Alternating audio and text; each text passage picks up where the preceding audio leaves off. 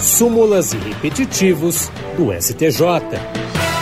E hoje vamos falar sobre súmulas. A segunda sessão do Superior Tribunal de Justiça, especializada em direito privado, aprovou dois novos enunciados sumulares. A súmula 655 diz que aplica-se à união estável contraída por septuagenário o regime da separação obrigatória de bens, comunicando-se os adquiridos na constância quando comprovado o esforço comum. Já a súmula 656 prevê que é válida a cláusula de prorrogação automática de fiança na renovação do contrato principal. A exoneração do fiador depende da notificação prevista no artigo 835 do Código Civil. As súmulas são um resumo de entendimentos consolidados nos julgamentos e servem para a orientação da comunidade jurídica a respeito da jurisprudência do tribunal. Os enunciados serão publicados no Diário da Justiça Eletrônico por três vezes em datas próximas, nos termos do artigo 123